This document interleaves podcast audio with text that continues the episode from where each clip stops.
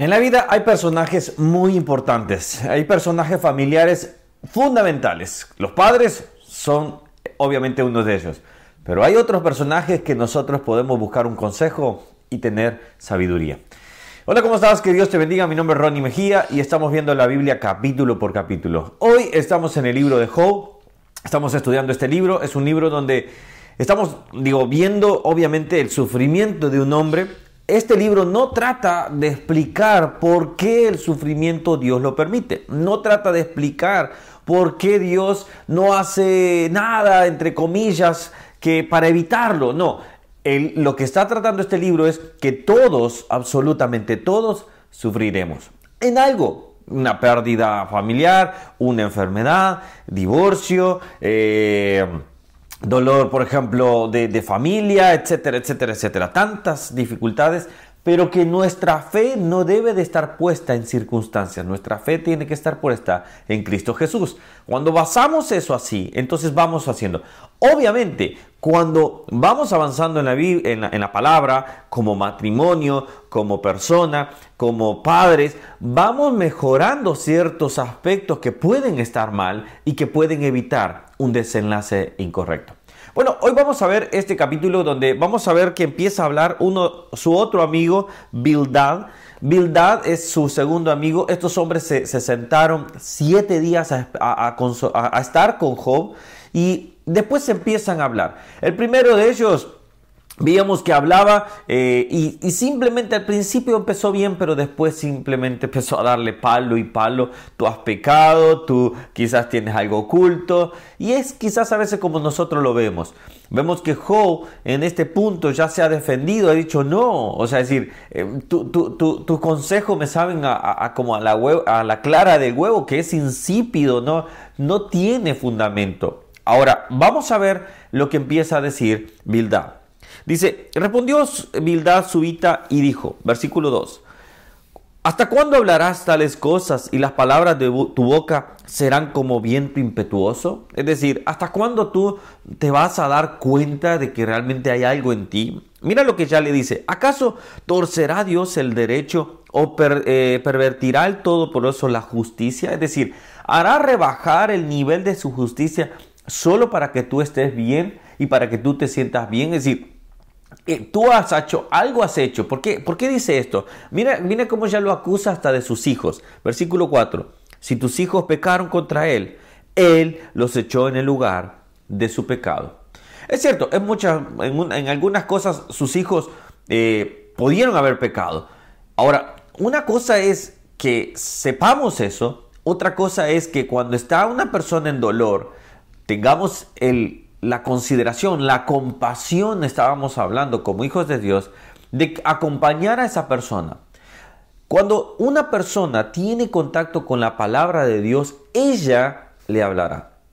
Hay veces que nosotros somos llamados a exhortar, sí, pero hay que saber en qué momento también exhortar.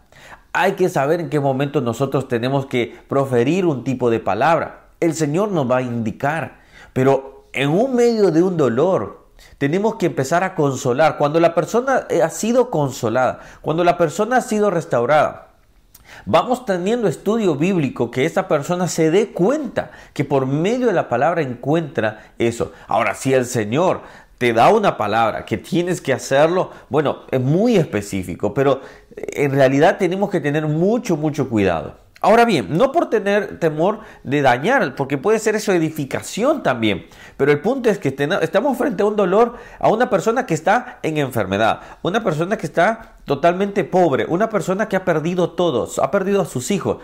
No necesita otro palo más, no necesita otra piedra más, lo que necesita es consuelo.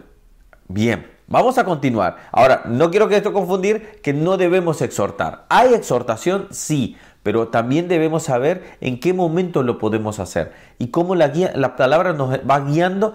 Eh, por ejemplo, Jesús encontraba a un enfermo y le decía, ah, capaz que tú has pecado, ah, pecador. No, no, él iba y lo consolaba, iba y lo sanaba. Ese era Jesús, obviamente. Nosotros quizás nosotros no vamos a sanar, pero podemos orar por fe que pueda ser sano. Pero de ahí a otro punto de la fe, de la, del milagro. Ahora, cuando vamos viendo esto, vamos viendo que este hombre ya empieza a atacarlo. Y así sigue continuamente en su discurso. Ahora, me gustó un versículo que creo que acá es donde vamos a empezar, a lo que empecé al inicio. Vamos acá al, punto central.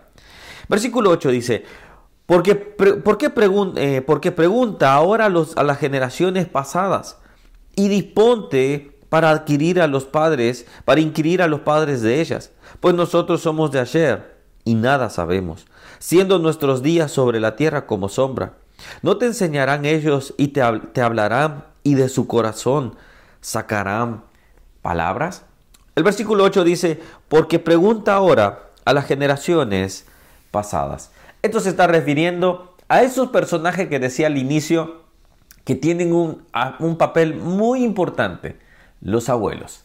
Hay personas que quizás en un principio tienen por menos a las personas mayores, más cuando son personas que tienen sabiduría. Más aún cuando una persona tiene temor de Dios. Más aún cuando un abuelo es una persona que se guía bajo la palabra de Dios. Qué importante, qué fuente de sabiduría se tiene ahí.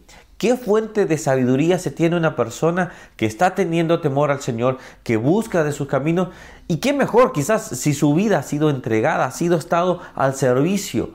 Y qué mejor que pensar y decir, Señor, ayúdame a tener a esa persona, a ese abuelo, como un pilar dentro de mi vida. Quizás tú tienes a unas personas y tú dices, bueno, pero lo que pasa es que mis abuelos quizás esto, esto y lo otro, pero tienen sabiduría. ¿Sabes qué dice Proverbios? Quiero leerte lo que dice Proverbios 15, ay acá, 15, 22. Dice, los pensamientos son frustrados donde no hay consejo, mas en la multitud de consejeros se afirma. ¿Estás buscando consejo? ¿Estás buscando a una persona que te pueda dar un consejo? Quizás lo tienes al lado y tú no lo has considerado. Quizás lo tienes al lado, que, que te ama, que te quiere y quiere lo mejor para ti. Y se llama tu abuelo o tu abuela. Algunos de nosotros ya perdimos ese, ese, ese, hermoso ser. Pero si alguno lo tiene, busque sabiduría de ellos. Si tiene temor de Dios, aún más todavía. Porque sabemos que Dios lo va a usar para darte gran consejo. Bueno, que Dios te bendiga. Oh, perdón, tengo una frase que me encantó y me gustó, se los quiero regalar. Dice, me encantó, la encontré en internet. Dice, los abuelos son los pasos a las generaciones futuras. Espero que tus pasos sean guiados también por Cristo Jesús y por personas que te quieren y te aman y te pueden desear lo mejor. Que Dios te bendiga, suscríbete al canal, dale a la campanita, si no, no te avisa que está eh, en las notificaciones todas, si no, no te avisa que hemos subido un nuevo video. De lunes a viernes estamos aquí, así que te espero para aprender de la Biblia capítulo por capítulo. Chao, chao.